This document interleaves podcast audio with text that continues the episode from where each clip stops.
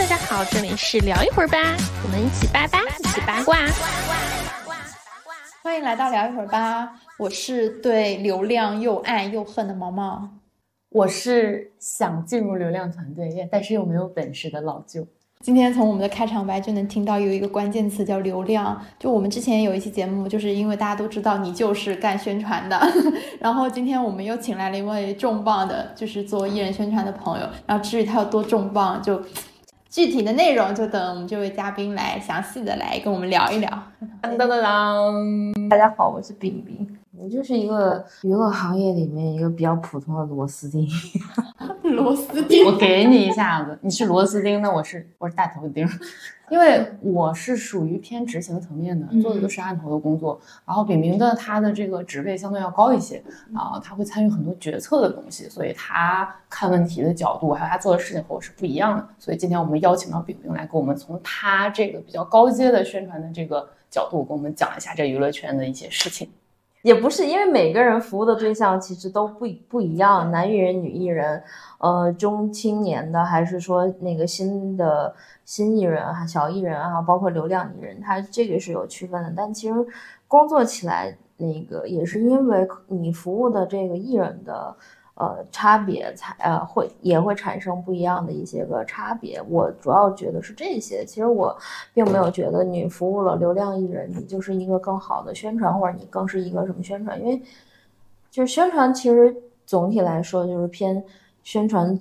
那宣传总监、总管、主管哈，然后包括宣传执行这些个会呃。这么分这个宣传的工种，那可能你觉得你可能更偏向一个宣传执行，那我可能就更像是一个负责宣传统筹那么一个的东西，对，有可能就会出去介绍呀，这是谁谁谁的大宣传或者怎么样。就是以前他其实是我跨到这个行业里面的领导，是我之前的领导，前同事是吗？领导，领导，领导，哎呀。对，刚刚李明说到自己是做统筹的嘛，然后其实我我可以理解为说统筹就是艺人相关的大小事务都要去由你来做一个分配或是一个领头或者是一个管理的这么一个角色嘛，就是有点像保姆。其实我理解的是说，是但凡涉及到宣传口的东西的话，那所有的事情的最后的统一出口是我。像艺人的，你可以分他很很很多种，比如包括艺人的戏、艺人的商务啊、艺人的时尚资源。相对来说呢，我的这个艺人的时尚资源跟媒体资源相对来讲都是归在我这边的。对，也大概的就是了解了说，平平具体做的是什么内容嘛。然后我们直接进入一个我们 这个系列的一个固定环节，就是你在做宣传的期间有遇到什么离大谱的事情，可以跟我们分享一下的。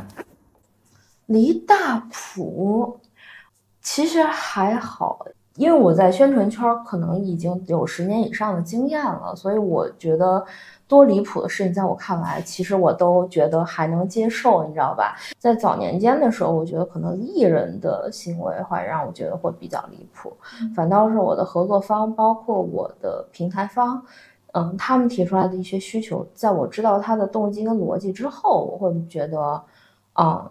不过就是大家为各自的平台或者各自的所代表的利益去说话，那就是从中就是一个 battle 的事情。那唯一你觉得不可控的一个变量，其实在于你服务的那个客户，就是这个艺人，他本身可能会有一些个比较离谱的想法。你明明就是一个女七番儿，然后你一定要跟你有女一番儿一样的待遇，然后人家有倒数三二一，你也要倒数三二一的东西。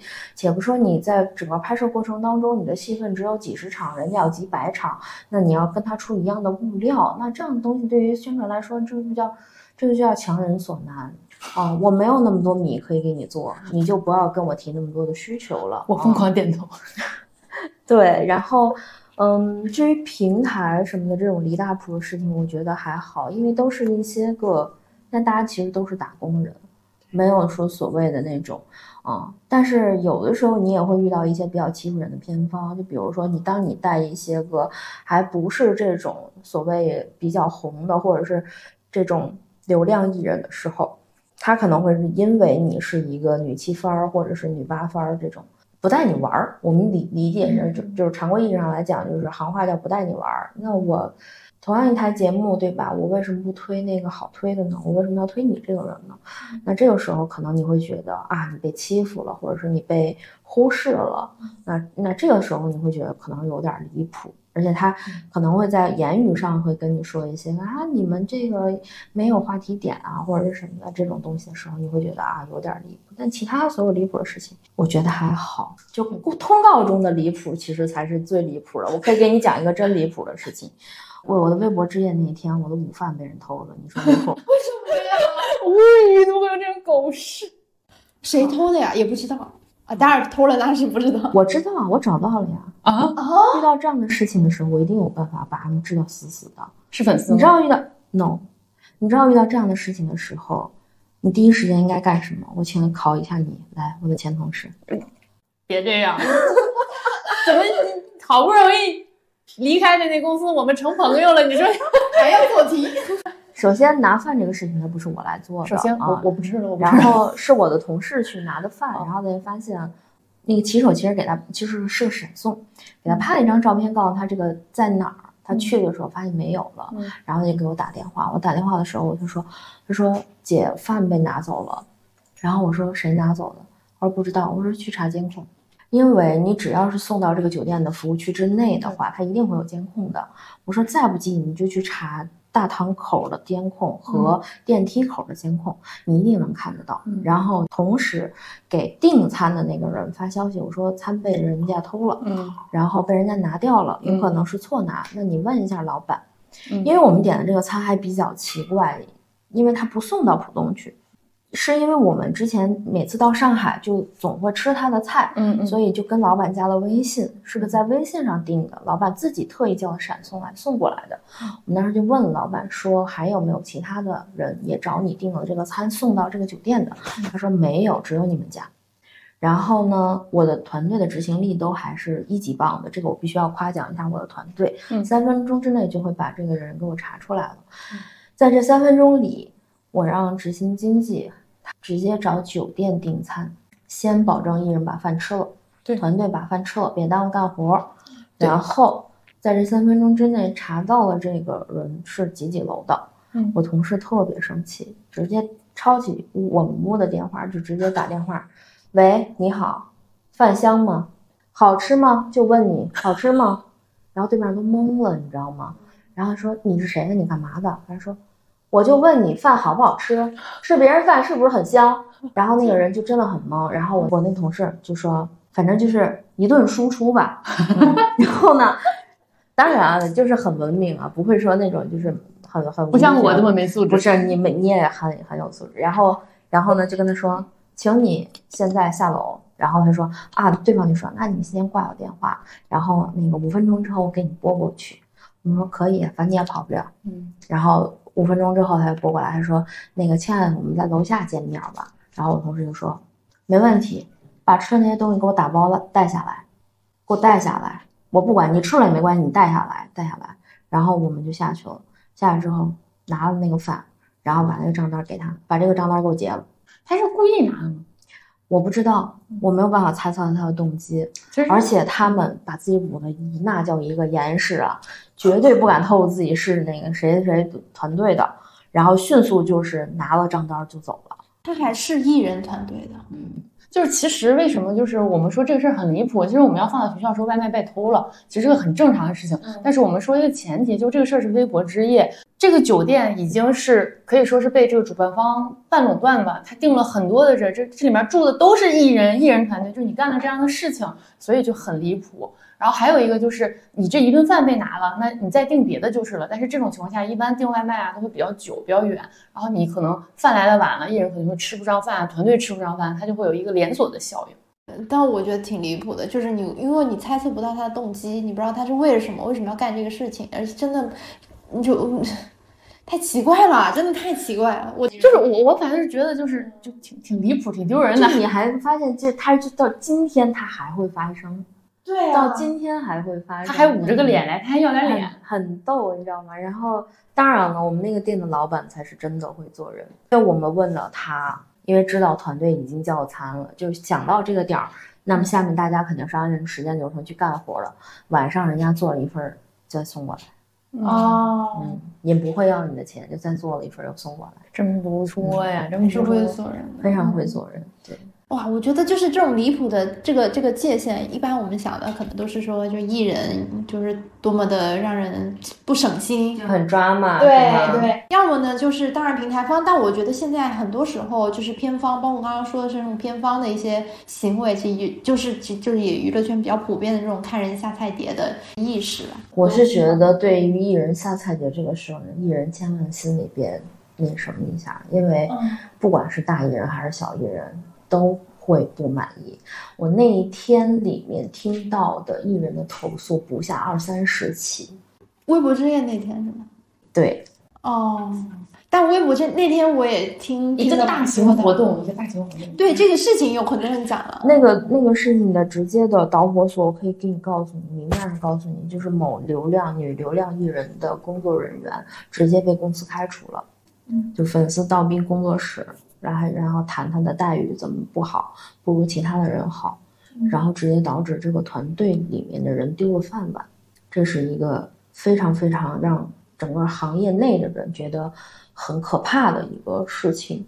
就是你在一次通报执行当中出现的这个，且不说是不是你的问题，嗯，哦，因为新浪这种地方，谁什么时候下来，谁什么时候上台，谁什么时候坐在哪儿，说什么话，跟谁合照，那由不得你说了算。他有一个很详细的 rundown 下来的，No，没有吗？他不是一个主办方，哦，所以他们，你你想那天到底出了多少事儿？是的，是的，那那天所以那天的到底是谁来 charge 这个事情，其实真的不由任何一方说了算了。所以当天就是就就是一个大混乱，有的人上台话没讲完，时间到了，音乐起了，下台就骂街，下台就说话了，你们太瞧不起人了吧？就是可能这几个主办、这几个承办、这几个人，就是各有各的一套一套标准。对呀、可能还有我重视他，还有的人连门儿都进不来，自己拖着拖着自己的衣服，然后工作人员拖着自己那个换的那行李，然后从那个大门口走到场馆的呢。对这个事儿我知道，还有我们连车都没有的，然后跟其他艺人拼一个车，然后开到 A 门，然后自己的新浪对接人员来把艺人接下楼，然后接下来，然后那个车继续开到 B 门去。你觉得离大谱吗？我都我都早就习以平就是我突然想起一个事儿，是以前我跟他做同事的时候，有一次是我我当时出一个通告还是执行一个什么东西，反正是出了一点小错误。炳炳当时就很生气，然后他就跟我说，他说因为我们现在的艺人可能相对来讲没有那么红，他说如果真正很红的艺人，他是不会给你有这个试错的机会的，不会让你去尝试，你错了就是错了，你错了出现问题就把你开走了。你没有这个机会，现在错了之后，艺人不是很介意，然后我也可以再给人的机会，然后我觉得哦，原来就是可能当很红的明星或者是流流量明星的这个工作人员，其实压力是很大的，就是你要谨小慎微。虽然你做的事儿都是这些，但真的是蛮就是压力还挺大的，我觉得压力挺大的。我偶尔会觉得炳炳的精神状态很紧绷。我跟你讲，去年的时候我见到他，去年因为一个事儿，我们俩在夏天见了面，就是他整个人就是你看上去觉得看得出来是真的是在带流量，整个人干瘪，没有精神，黑眼圈儿都快掉到嘴边儿了，巨可怕。我俩还是在晚上见的，他缓缓走过来，我在我在我家那十字路口，我看他，我觉得怎么这么吓人，就这还蛮累的，和和我现在这个完全不是一个量级。但我现在我都觉得累，但可能是我是时占用了时间太多。但是他的话，你看我们刚来的路上，他一直都在回消息回消息，他这个状态应该是从早到晚的。那还好，我现在心态还好，好很多。我呸！是是是因为带带的这个时间变长了，然后也逐渐的就是习惯或者说什么。不是因为过了那段周期了，就在那段周期的时候里面，其实你每天都是一个就非常备战的状态，因为你会发现你不停的要处理相关的负面。到现在其实有一个是因为就像你说的，可能人已经麻了啊，另外一个就是我也通过各场的战役向内娱告诉你，不要再来找我的事儿，否则就是你吃亏。对，就是因为我我是属于没有没有跟过特别大的艺人，然后呃，众所周知，就是普通的艺人啊，你发了发了微博啊，发了抖音都要做数据维护的。嗯然后这是一般的普通的艺人，但是饼饼的艺人是不需要的，是有粉丝自动自觉来做这个东西，他是不需要再去额外的花钱去维护这个数量、维护这个流量的。但钱花在了别的地方。对，这个钱总是要花的，没花在这儿也花在那儿了。那给流量做这个工作人员，跟给一般艺人做工作人员有什么区别？对外的话，其实该对接什么还是对接什么，但是对内的话，其实你更需要注意的是，你操心的事情更多，就是你可能就你想象不到的地方，它就会藏着很大的危机。普通艺人的情况下，你爱发什么发什么，因为没有人就你所我们所谓的危机，是因为你有对家，哦，有人盼着你不好，嗯嗯嗯，所以你无论发什么都有可能会被拿出来无限放大。但如果你是一个普通的，没有所谓的这种进入流量赛道的这种艺人的话，当然了，你也肯定不可能触触碰法律法规里所有的红线啊。但是你发随便发一个什么，不会有人给你编故事，或者是这么多的联想。对对，所以在处理这个这个所有对外出口的这个问题上的考虑的方面会多过普通我之前带过的这些个呃演员型的艺人也好，包括呃艺术家也好，对他们是没有这些个需要考虑的，可能就是在舆情层面上会更多一些啊。啊，当然也有不一样的艺人，有艺人可能就会在自己的图片就是物料的质量上会有格外的一些个需求啊，有的人会对自己的创意会有一些个需求，但大多数情况下，我现在的情况下是考虑的更多的是舆情。我觉得这跟流量这个身份本身就有关系，因为流量流量嘛，你就是吸引到了很多人的关注，其实自然会有各种不同样的声音出现，不管有没有对家，或者是有什么。别的这种不同的攻击，因为有人关注你了，就是关注的人越多，那你就要考虑自己是否会带来一个什么样的影响力，然后这个影响力呢，也就决定的说，我作为宣传，他的工作内容是更偏向于说，我是要营销这个艺人，推出去这个艺人，还是变成说我要保护我这个艺人不受到任何外界的一个伤害或者怎么样？我觉得你得辩证的看这个问题，该推出我艺人的点的时候，我不会放手的。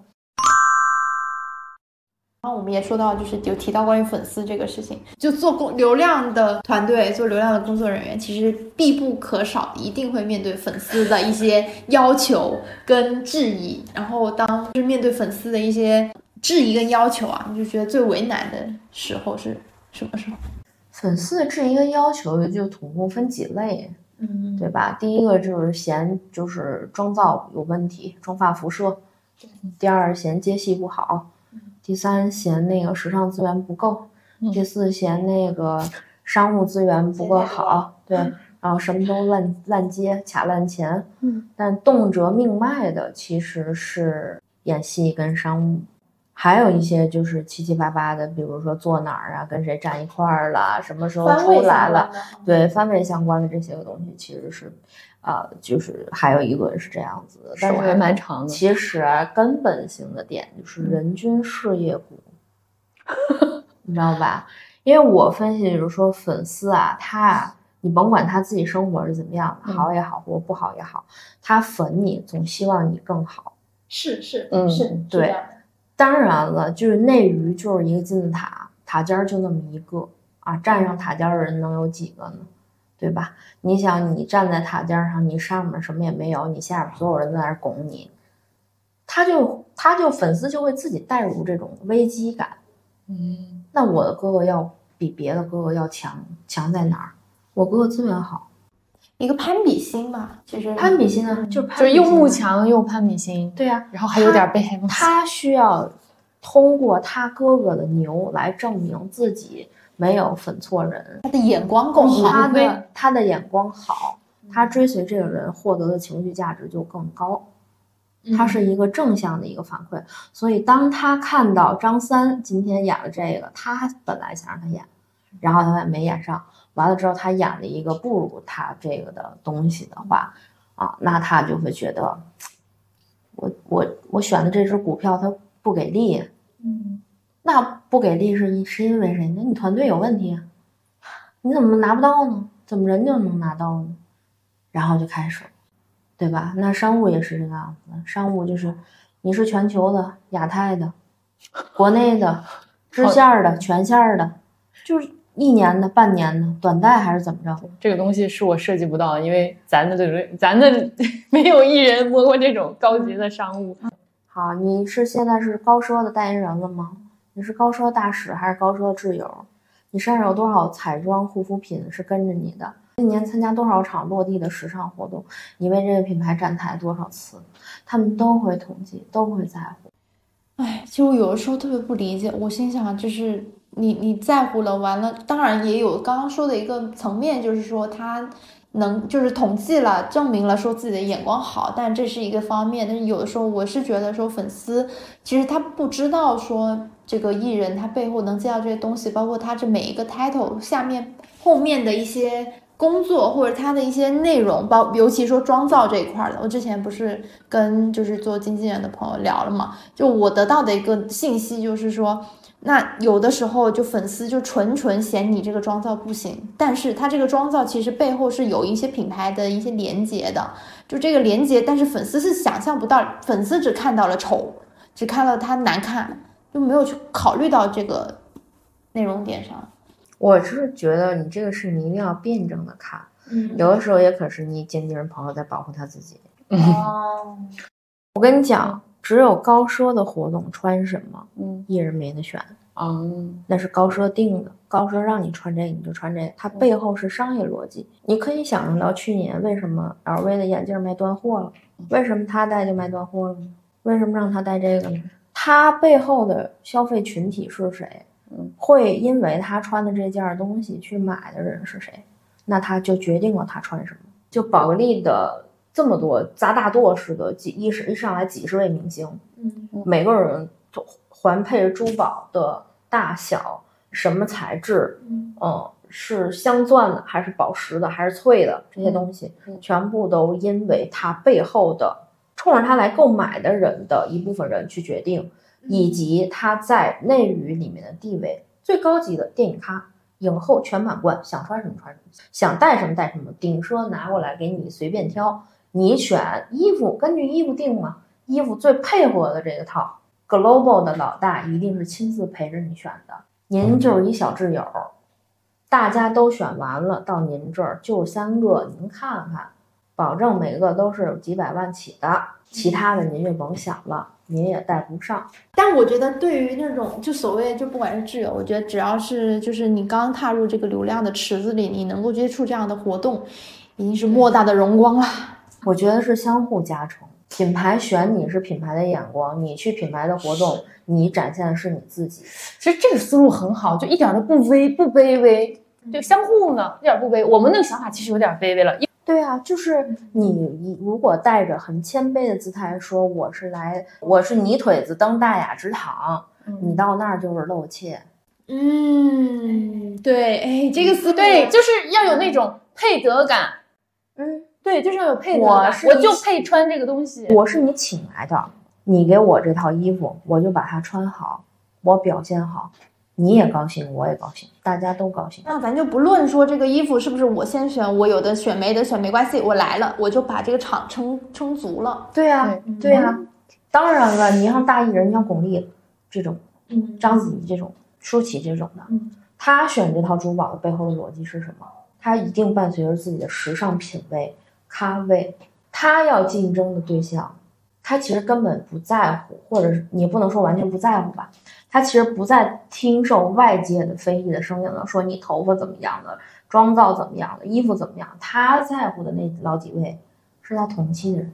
嗯哦，对，就之前大家说巩俐这个口红颜色什么的，然后人家就直接不 care，就是我就喜欢这个裸妆。那不是他为什么要 care 呢？啊他走过去是个欧莱雅替他清的场，他有什么可可是可在乎的呢？对对吧他根本不 care 这个东西。你看看哪个流量商站站那个电影宫门口，然后一网红站后边走来合影，他清得了吗？他清不了。他粉丝再牛再能打，你也打不到红毯上。怪不得是巩皇。但我觉得这种所谓电影咖或者大咖，其实他们不属于流量的这个池子里了，嗯，就完全不是一个类型。流量争什么？流量争你坐 CEO 边上，我坐 CEO 边上，你做 CEO 左边第几个？我做 CEO 左边第几个？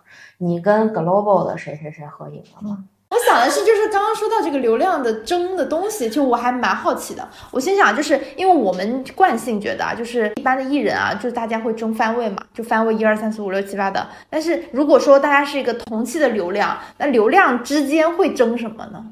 就是他们更在乎的是什么？我给两两个场景吧，一个场景是说一个活动，就是比如说一个时尚活动，大家其实是一个差不多等级的，这样都是流量。大家一起出现在这个场合，那他们会更在乎说，我在这个场合里需要去争夺，或者是说竞相露出的那个争的东西什么？这个是一个。首先给你破除一个封建迷信，能够称之为流量的少之又少。微博超话签到你数一数，这些个人不会都扎在一个品牌上，一个跟着 GUCCI 的，那个跟着 LV 的，这跟着迪奥的，嗯，怎么可能都在一个地方？是是。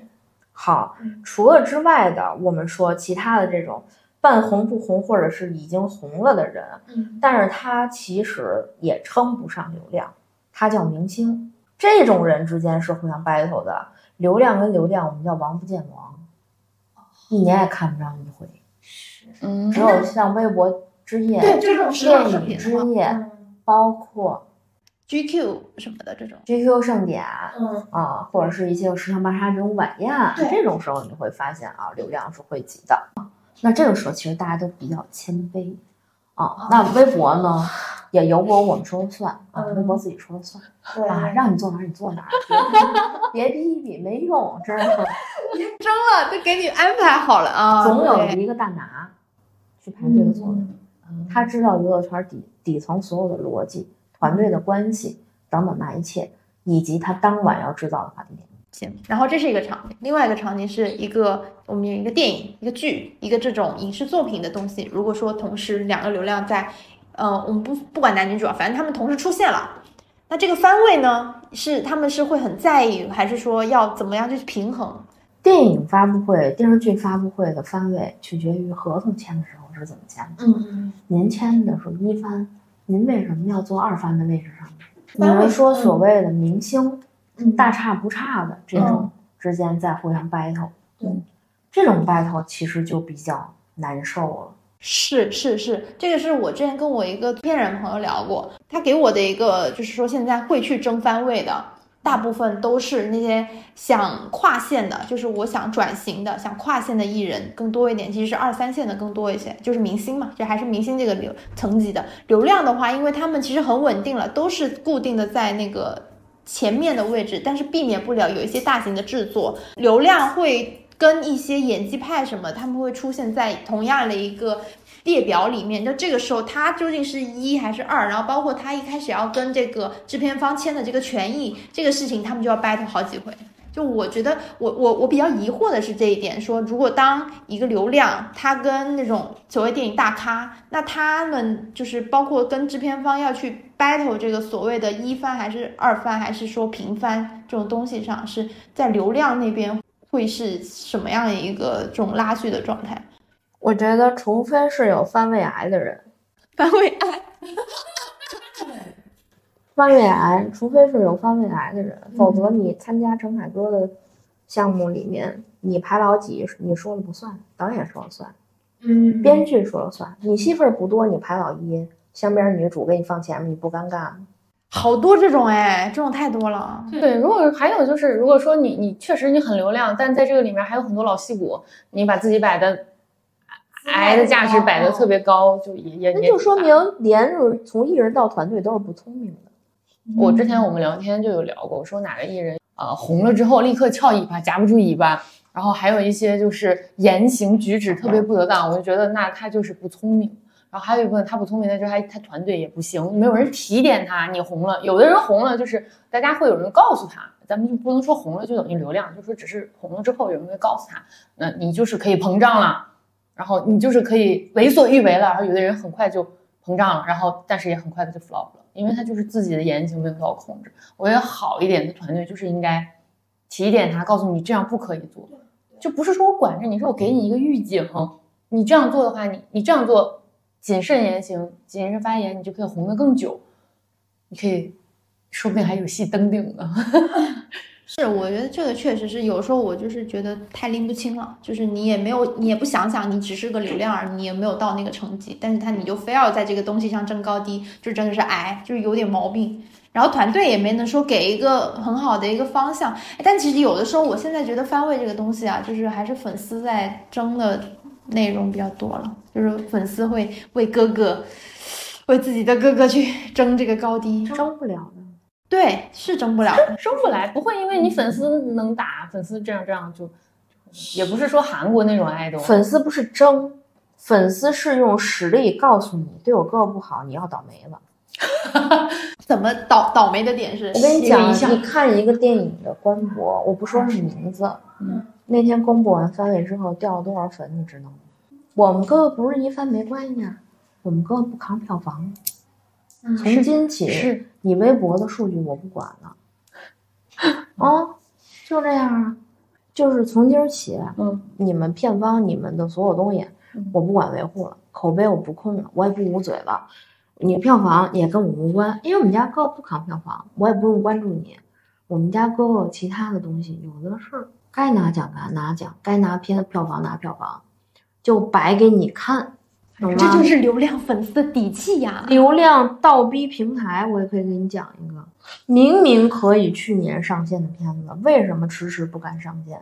告诉你，今天你敢上线，这个剧我埋了它都不让你播，是有让你就恨无不得人观看。实实实就举报，要不你当初请我来，不就是看中我是流量了吗？嗯你给不到我相应我想要的资源，我倒逼你，你让你播也不敢播，是因为内娱的粉丝，嗯大家都是互相学来学去的，有一好的个不学，有一个人去举报了，其嗯他家全学会了；嗯有一个人钻人家裙子底儿了，其他家全学会了。嗯，对，哎，对，刚刚还说到，就是也提到说粉丝能够影响到这个团队开人的事儿，这个是真的吗？我真的，我其实我一直觉得很不可思议，真的，为什么呀？你看看最近这几个被日的工作室，嗯哪个不开人？就是我我我的我可以理解为，就是这工工作室开人，他这个行为只是说我要给粉丝一个交代，其实他进，比如说你叫张三，嗯今天你上微博上打开你自己的工作账号，发现底下第一个评论说张三，请你滚出工作室。然后第二天你的手机账号说张三，你棺材板攒够了吗？第三个张三起来干活了，你不知道你哥哥花钱请你来干活了吗？每天那么问候你，一千条一万条这么发，你受了吗？他是自己想走了，你崩溃了，就是可能不开心，你自己都忍不住。你根本就崩溃，你没有生活。你出去走大马路上，所有人说：“哎，你是张三吧？我看过你的节目哦，我在视频里看见过你哦。我讲一八卦啊，我俩从以前的那个公司离职之后，就是各自各自有各自的发展了，很久就没有见。我再见他，就是从他艺人的照片和视频里的一个边边角角。当时我就说：“哎呦，咱俩见面了，那个时候我们出同框路透的时候，我上百号朋友给我发，是你吧？”嗯救命啊！还有提醒你注意什么头该洗，就是头发该洗头了，什么该剪头发了，该换衣服了，然后那个别别别举着咖啡了，就各种各样的人就替你提意见，你知道吗？就拿你当艺人使唤。所以我们当时，我第一份进娱乐圈的工作的时候，我在一心娱乐，我很感谢我初代时期的时候，我们的工作手册上是那个时候是明令通知，就是所有艺人。出席通告的时候，女生长袖长裤、黑黑色衣服，然后戴口罩。哦，因为那个时候其实还没有什么所谓疫情怎么样，但是如果你要跟通告的话，必戴黑色口罩。哦，保护自己永远优于一切。你是不能被人点在桌面子上的，否则你就吃不下这碗饭了，你会很难受，熬不住的，你真的熬不住。是是，这个是当然的。你当人一任何，我觉得任何岗位的人，你面对恶评，就连我们做做节目，我们面对恶评，其实都是很难，精神是很难去理智的去看待这个恶的这个来源的。呃，尤其说像做艺人的工作人员，那你每天都会收到一些这种非常极其恶劣的指责和没头没脑的攻击。我之前就是。上一次录那个经纪人那个节目的时候，就跟我说说他收到了很多这种花圈啊，什么就是寄刀子呀，这这事情太多了。寄刀子，当年我第一份工，当时寄炸弹、人肉炸弹、不明物体，吓得我们中午都不敢出去买饭去，都是都是打扫阿姨给我们做饭。我们阿姨还特别逗，不管多少人，就永远焖一锅饭，永远有人吃不饱，就做那么三盘菜一锅饭，然后就永远有人吃不着，你知道吗？啊，那不得不说，就是杨先生这个这个举动是有前瞻性的。他确实好，他在当时那个早期他就知道，其实要保护自己。现在很多现在就是很多人他会觉得我带的是明星，我带的是爱豆，我带的是流量，哎，我丢了脸好像挺光荣，实际上对自己特别不好。是的，因为我那个时候是，那个时候出现了一个特别特别大的就是粉圈的舆情事件，是因为一个作品正翻导致的粉丝倒逼工作室、倒逼公司。在那个时候，其实还没有像今天这样子说“粉丝行为正主买单”的这句话出现之前。大批的粉丝对工作室、对公司进行了一个疯狂的人肉搜索和攻击。我是听了整个这个事件的全程的东西的，我那个时候就知道粉丝有多可怕了。只不过现在是更可怕。了，不是有需求，就是有要求、有压制，以及环境改变了，初代流量把自己的粉圈儿打散了，诞生了 N 多个流量。后来又出了一点零、二点零、三点零，再之后又出了 BG 生，所以它整个这个粉圈它是开始慢慢的进行一个迭代。你觉得现在是更秩序化了吗？也没有没有，这个这个粉圈不存在，他们的秩序是自己的秩序。啊，没有，自己的你只世界观能说现在的粉分的更细了，就是你可以按照各种职能去分啊，这个是梦女啊，这个是妈，泥塑，都这么分的啊。嗯，是。刚刚也有提到说关于舆情，就是说带流量一个最大区别就是可能要去做一些舆情的监控啊，包括一些舆情的判断嘛。然后其实像流量的危机公关，会需要一些什么怎么样的处理方式呢？首先啊，黑料这个东西，但凡成流量的人了，就不再怕黑料了，哦，因为吗？因为你有刀有枪了。你今天看蔡徐坤，你掉粉了也还是有粉。瘦死骆驼比马大。对啊，你有刀有枪了，所有的黑料都可以通过，除非是你触犯法律法规啊，这个这个 这个就是没得洗哈，对吧？你就千天那种，你就是没得洗，对吧？对，但是像一般情况下的这种尬黑，嗯，那就是绝对可以。我每天都处理这种深山，嗯，两网搜索、深山，各种各样的平台的举报帖子，对吧？就是就是所有的这些个人的渠道也好，关键的人物也好，都抓在我手里，一个小时、两个小时、三个小时之内，我必搞定它。嗯，我都不让粉丝看见，我都能搞定。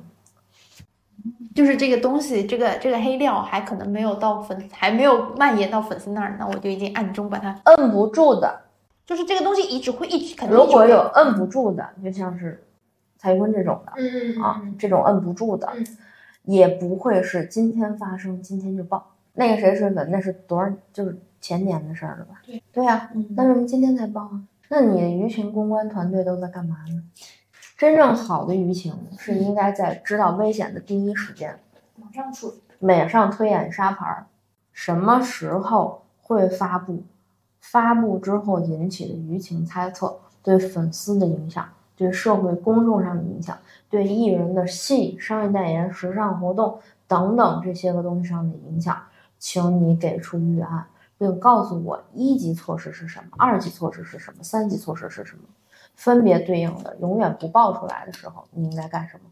初代爆出来的时候和引起大范围舆情发酵的时候，你应该干什么？这些东西你就你找团队，当然要是要是要做这个的。真正出了事儿之后，临时抱佛脚，你马上就会陷陷入两个两难的局面。第一，你信息冗杂；第二，你信息茧房。当你信息冗杂的时候，你在微博上你是搜不到其他的东西的。你的手机上有一千个人、一万个人问候你，你回谁呢？所有人恨不得踩死你，你怎么办呢？你所有公关团队如果在那个时候你临时找公关团队，那就是神仙大罗也难救。那其实可不可以说，就是当流量遇见所谓的危机公关，其实之所以会需要危机公关，很多程度上就是因为团队没有在前期把这些危机给及时清除掉。我们像蔡徐坤这样的危机公关，是前期可以搞定的。但是像比如说一个不小心的危机公关，甚至团队根本就没有发现，甚至不认为这个是危机的，却被人故意放大了，形成了危机公关，然后你发现，哎，他还真错了的时候，这个时候考验的是随机应变的能力，就是公关人士处理危机的能力。那这个地方的时候，其实也需要团队坐下来开会，所有团队的大脑袋就不要再回微信了，咱们就是来开会，就是来解决这个问题。那么你的舆情老大派一个团队二十四小时监测全网舆情，要看舆论的走向到底是站在哪边儿的，然后怎么打这个事情。你到底是出来说无意占用大家的工作时间了，还是说我承认是我孩子？这是不一样的东西啊！是是，当然了。而且每一次就做舆情的团队，每一次内局出了大舆情之后，所有的公关团队都会自己进行一个沙盘推演，就这个事情发生在我身上怎么办？这个事情也是我在一心的时候学到的一课，就是好，今天推演一下这个事情发生在我们艺人身上，我们怎么办？这是很有必要的。那可是点名回答哦，感觉跟那个就是高考，高考也没那么紧张。就像刚才，为什么刚刚才他说，你说一下怎么办？一下子给我整害怕了。你知道，就是那种新来的小宣传，那个时候还是还还蒙着逼呢，然后就出通告，一下飞机，他那个大宣传给打个电话说下飞机了吗？下了，做好准备啊，宣布离婚了。哇天哪！那你怎么办？然后我记得有一次，我在他们家，我俩说一个什么八卦，还是说了一个网上的，忘了去年说网上的一个什么东西，然后可能是网上的一个营销手段，还是一个人设，然后我就很开心，因为我吃那个人设，我开开心心跟他说哇哇哇，这个这个事儿，那个那个事儿，他是不是真的？哇，我好感动，我好喜欢。他非常淡定的说。你到这个内娱也干了一段时间了，你怎么还能信这种事儿呢？就是巨淡定，就是他已经对网上的这些套路啊、手段啊、人设已经看得非常之明白，而我，我可能还没有看明白，我到现在还觉得我好克，我好吃这一套。然后他巨淡定的嘲了我，然后平时咱们聊八卦，那些八卦都眉飞色舞，然后他说八卦，就像陈述一件。我昨天晚上没睡好，这样的一个非常平静的事儿，就也没有什么激情的内容，也没有什么啊，你知道吗？啊，谁谁谁有个孩子，他和他谈恋爱了。我都是这种非常三八的语气，然后他就，啊，是啊，他们两个谈恋爱了，就是极其淡定，就可能就是见得多了，见得多了。所以就是在处理危机公关的时候会很淡定嘛。你这种可能真的给你一个危机公关，你可能就不行了。你在开什么玩笑？我的艺人有需要危机公关吗？大家听到我的艺人，可能第一反应是啊，是谁？没有这个东西，我们。我要问一个很尖锐的问题：流量的钱真的这么好赚吗？这个是我觉得是我也好，大家也好，就是因为现在大家就会把明星或者是流量明星叫二二百零八嘛，大家就是统称二零八。那二零八钱是有这么好赚吗？就是我眼睛一闭一睁，我这二零八万就到手就到账了。我想说，你赚不了，我们也赚不了，只有他们能行，只有他可以赚。你甭管他容不容易，有的二零八连支付宝都没有，买根冰棍都得找司机，想干什么家里都不让。有了二零八放浪形骸，家里擦屁股。但我觉得可以这么说吧，他们钱是好赚，然后也赚到了这个二零八，但是就是相应的，他们需要付出二零八所带来的代价，就是这些。我说放浪形骸是指那种奔死了喝，都不是喝。是奔死了喝，我觉得他那身体要照这个喝了酒的程度下去之后，早晚就糟就了。嗯，我大概知道。上次我我们聊过嘛，所以你说为什么那么多人瞒了，你知道吗？你知道每一个瞒的背后都是多少个睡不着的夜，然后必须拿茅台自个儿灌自个儿。人家拿酒杯喝，他拿分酒器喝。就说实话，其实我觉得有时候在邮件工作挺累的。然后我那天我们就是咱们说喝酒这个人说起他了，我就开玩笑，我就说。这钱一般人还真挣不了，你就说这酒量，我要是有这酒量，我换到我去做女销售，我也二零八了，真的就是那个酒量放到任何行业，放放之四海的任何销售行业，只要有那个酒量，就是头子，离谱的酒量，我觉得，嗯，还真是。还有呢，你还要接受各种的乱七八糟的人的局，你根本不想去，但你必须要去。嗯，就可能越是到嗯你也经历各种各样的恶心事儿。嗯是，可能因为你要是不是很红的话，你的竞争力也没有那么大，因为你可能一堆人竞争一个不那么 SGA 级的一个一个资源，可能越是红的人，越是流量的人，他们会和和另外几个流量竞争特别好的资源，他们的竞争会越大。可能你表面上看的是我拿到这个资源了。可是，在他拿到资源背后，可能除了他的团队特别忙，这个艺人本身也跑了无数的局，做了无数的牺牲，做了无数的无数的妥协，嗯，是不是无数的局，是每一个局都很恶心，怎么办呢？天呐！但这个这个事情真的，说实话，就是刚刚刚刚说的这些所谓的恶心的事儿，其实这个是我们常人很难想象，或者是想去去考虑到的。我们只会看到二零八这个东西本身。对，这听众肯定会想，观众会说：“哎呀，你快不去啊！对，啊对你不去你，哎，你别去不就完了吗那你就 flop，你糊。嗯，然后你要想到这个人情上去，登高必跌重，摔下来情子越高摔的越疼。但是如果是听众的话，肯定特别晕乎，就是你讲了又没有讲，你这含糊其辞的讲没有意思，就是我们没法很细节的去讲，就这个东西只能意会。如果我们讲了的话，说实话，这个我们也别干了。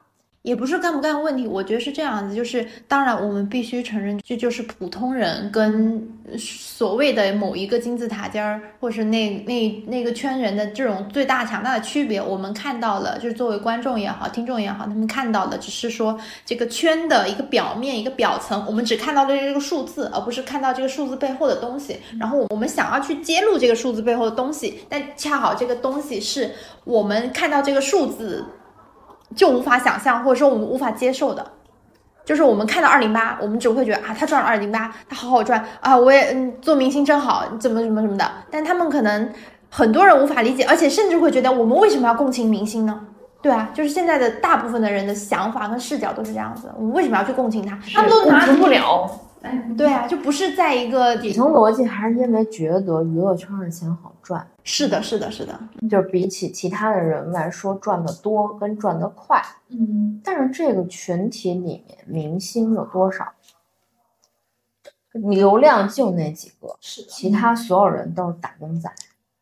是您就是来摇号的，老天摇着你了，您就接着。泼天的富贵你也得有命挣，还得有命花呢。也不是所有人都有命花呀，你也就花个十年你就进去了。是，哎，我觉得这这个说到这个，我觉得我就是我觉得通了，就是通了。我觉得任何人的选择都值得尊重，就是你选择进入娱乐圈，你不选择不进入娱乐圈，都值得尊重。老天摇着你了，那说明你幸运；老天没摇着你，你也不得活着吗？你不也得活着吗？你你不是说今天你红不红，你要遭受恶心的事儿，你不红，你也得遭受恶心的事儿。对，你就是正常上班，你还有恶心你的同事。啊那太多了。对啊，只不过就是在外界人眼里看起来他挣钱很快，他挣钱很容易，他就是哪天捯饬的忒儿啪的，然后到哪儿就出现，然后就是让所有人都爱戴他，都都怎么怎么样的。对啊，那就是那就是他选择啊，他背后承担的也承担一些东西的，要不然这人中彩票也太爽了吧，对吧？对，那大家什么也别干，天天都在那等着摇号得了，对吗？我饼哥还是比较淡定，但你还没见过那摇完号得着的那个，后来就得不着的更难受，知道吗？嗯，你天天就是最马路边上扛着的人，以为自己要一步登天，实际上这一步迈太大，根本登不了天，他也迈不过去。嗯，所以我跟你讲，就是大浪淘沙，这东西就是二八定，都是大浪淘沙。它存在自有它存在的道理，就跟我们每个人存在都自有我们存在的道理是一样的。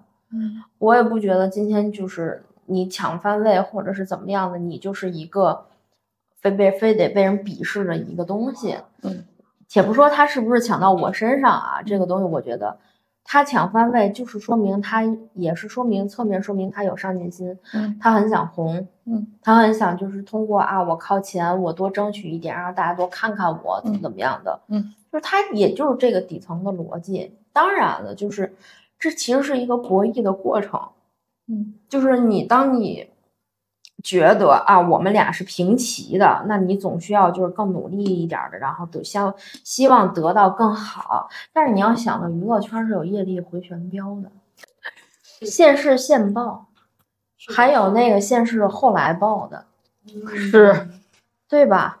你那十年风光，后来换十几年、几十年难受。是，别看现在闹得欢，小心日后拉清单。对啊，你愿意吗？就是中国人的传统逻辑都是闷声发大财。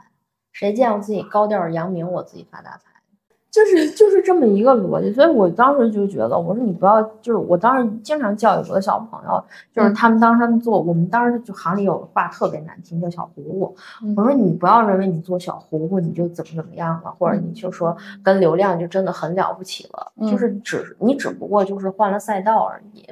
你只不过对接的平台、对接的人、对接的资源，跟你要处处处变的那些个环境上的一个区别，但本质上你该做好你的工作就请做好你的工作，因为你就是来挣这份钱的。你不要因为他是小糊糊，你就觉得可以怎么怎么着的。对不起，明天他摇上号了，你就是最早占坑的那个。你今天让他真的站起来，就是他摇上号站起来站桌子上骂你，你就傻了。对吧？所以对行内人来讲，拼的是什么？拼的是这双眼珠子。我选了谁，我跟着谁，我得是看你是这块料，我才跟着你的。你不是这块料，我干嘛跟着你啊？哎，还真是。然后就是最后一个问题，就是说会推荐大家，因为喜欢流量，或者说我想进娱乐圈工作，来干这个事情吗？就是这份工作是值得说大家来尝试或参与的吗？我讲几个很开心的事情，我也讲几个很糟心的事情。然后呢，至于进不进是个人的选择，我觉得这个东西没有办法去干涉这个东西。我说你不进，你今儿进了，我能拦得住你吗？对吧？我给你下绊马索也没有用，对吧？就是很开心的事情呢，是当你真的发现通过你的努力，能够让你的艺人被更多的人关注和喜欢，我觉得是功德一件。因为很多人他不是生活当中就很很舒适的、很幸福的，然后他可能会产生很多的精神内耗。当他发现他自己喜欢上了一个流量明星，或者喜欢上了某一个演员也好，或者是什么其他一方面的艺术家也好，他能够解解缓解他的生活中的不开心。那我觉得对于他来讲，那这个人存在是有情绪价值的，而我做的工作就是放大他的情绪价值，让更多的人去开心。我觉得这个对我对于我来说，我觉得是我的一个工作上我觉得比较有意义的一点的事情。还有的就是我们这个行业里，尤其是我们宣传，我们是发现美的，我们是发现美的人，人对美是有永恒追求的，对我们希望去。发掘一些个我们觉得美的人事物，去推到人前，让大家也来喜欢这些个美的人事物，让大家觉得更好。当我有一次带我的艺人去一个时尚活动的盛典的时候，我坦白来说，我的艺人穿的最好，我的艺人长得最帅，我的艺人白发光。我艺人旁边站着那主持人，冻得跟三孙子一样，叽叽嗦嗦的，说话也不利索，都拌蒜了。然后你再看旁边这个人，盈盈如皓月，皎皎如珍珠，就整个人在那儿发光一样。我就说，我把这个人推到人前，就很好啊，就很好啊，这是我自己工作上我觉得的价值。对，然后访谈也好，什么。曝光的机会也好，热搜也好，开屏也好，各种各样的地推地广也好，它的每一言每一行，所有的这些对外输出的价值，都能让人觉得我通过了解他或者知道他，能让我很舒适。我觉得就是一个好的事情。但是也有不好的事情，因为你总是要面对这个行业里面的一些个坏人。嗯嗯嗯，我们我们不不不排除这个所有娱乐圈，当然所有人都希望是自己要赚钱，但是有的人是我凭本事赚钱，有的人是我凭毁了你赚钱。对我就是好不了，我也不能让你好，所以我就是但凡你有哪怕针尖大的窟窿，我就给你吹个斗大的风。哦，我能诋毁你一句，我就诋毁你一句；我能捆绑你一下，我就捆绑你；我能拉踩你一句，我就拉踩你。但是这种人就是让你会第一时间很烦人，因为真的很烦人。你总不能说，哎，说你是瘸子，你怎么能证明自己不是瘸子？你就给大家看我四脚俱全。那既然说你脚臭，你怎么给大家证明？你脱了鞋让心脏闻闻吗？对吧？你怎么证明啊？然后他就可以无限的重伤你、污蔑你，然后有事儿没事儿，就是只要到你大事小情，就拉拉出来这个话就开始给你打。那这个时候你是很烦的，而且你无解。你就告吧，你就说你工作室发声明告告告。你知道告一个东西流程之繁琐，而且你会发现最后你告到那孩子家连连条板凳都没有，因为你看啊，就是之前两个大流量粉丝互相撕，然后互相重伤诽谤，最后告告到最后发现孩子家家徒四壁，什么都没有，手机是他唯一上网的工具，他就是在这倾泻他对生活的不满。你说你到那一刻你怎么办？谁来消化你整个过程当中所产生的负面情绪？对，说可能越是红的人，他这样的事情越多。然后你在工作中接触到这个负的，偶尔有一件两件，每天这个负面的东西还好。如果每天都有的话，其实对你是一种精神的折磨。而且跟在流量身边还有一个非常非常重要的职业操守，就是你必须谨言慎行、低调，它就导致你的神经是时刻紧绷的，你不可能有一丝喘息的时间，因为。他紧绷到什么地步？我刚入行的时候，其实我那个时候是什么都不知道，因为我跟的当时不是流量艺人，我跟的是演员。但是那个时候呢，就是大家瞎聊天儿，然后我就被警告了。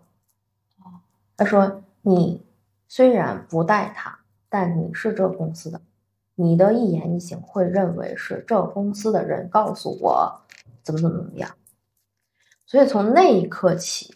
我就学会了，我所说的所有的话都不能带有我的公司的身份，我的艺人的身份。这除了是保护你自己，还同时是保护你的艺人。就这一点，其实对于一个人来说，就跟坐牢子一样。哦，是的，就是你几乎你要，嗯，每天都要绷绷着，说我这个东西能不能说，我该不该说，甚至其实最好就是不要说。对，也不要去评价你的亲朋好友、你的身边的同事、你的很好的那些个小闺蜜，然后就会问你一些个八卦。那你说我怎么回你？就一般情况下的时候，就是反正跟我身边的熟的人，他们就不会问。嗯，还有人上来就问，还有人就是你发现他找你吃饭聊了半天，最后就是为了找你要张签名照，顺便问问感情问题。太多啦，这种嗯非常非常多，我觉得是这样，这这种困惑期或者说这种所谓的这种牢笼啊，我觉得是身为在这个圈子里几乎所有的人都会碰到的事情，就是看你自己是否说我要把这个工作是当成一个，就是他是否会给你带来影响，就说这个话，所以其实就是每个人要为自己的言行去负责嘛。我觉得我们也是算是邀请过比较多的，像经纪人啊，还有说是这个营销啊等等商务什么的。呃，炳明是唯一一个就是说你自己判断的人，他会把对你遇到一些小而美的事情和一些糟心的事情讲出来，让你自己去判断。但是除他之外，无一例外，我每个人都是别来劝退，我每个人都劝退。真的所有我从来都不劝退，我们这圈子必须尽心学。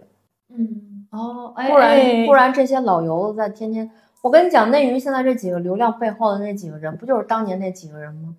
这些个小花背后的经纪人，不就是当年那些个大花吗？这些个老油子的手段早就玩烂了，这个行业不进心血就发烂发臭。哎，对，就是的，是这个这个产业需要需要进心血，这个是至少是在咱们节目或者说我我第一次也是，我也是想想，对对对，我觉得这这个这个观点确实，每个行业都需要有一些新的人。哎，对这个行业做出一些改变。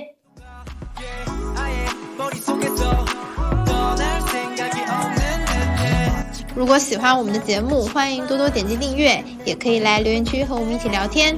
你们的鼓励就是我们最大的动力。今天就先到这里啦，我们下次再聊一会儿吧，拜拜。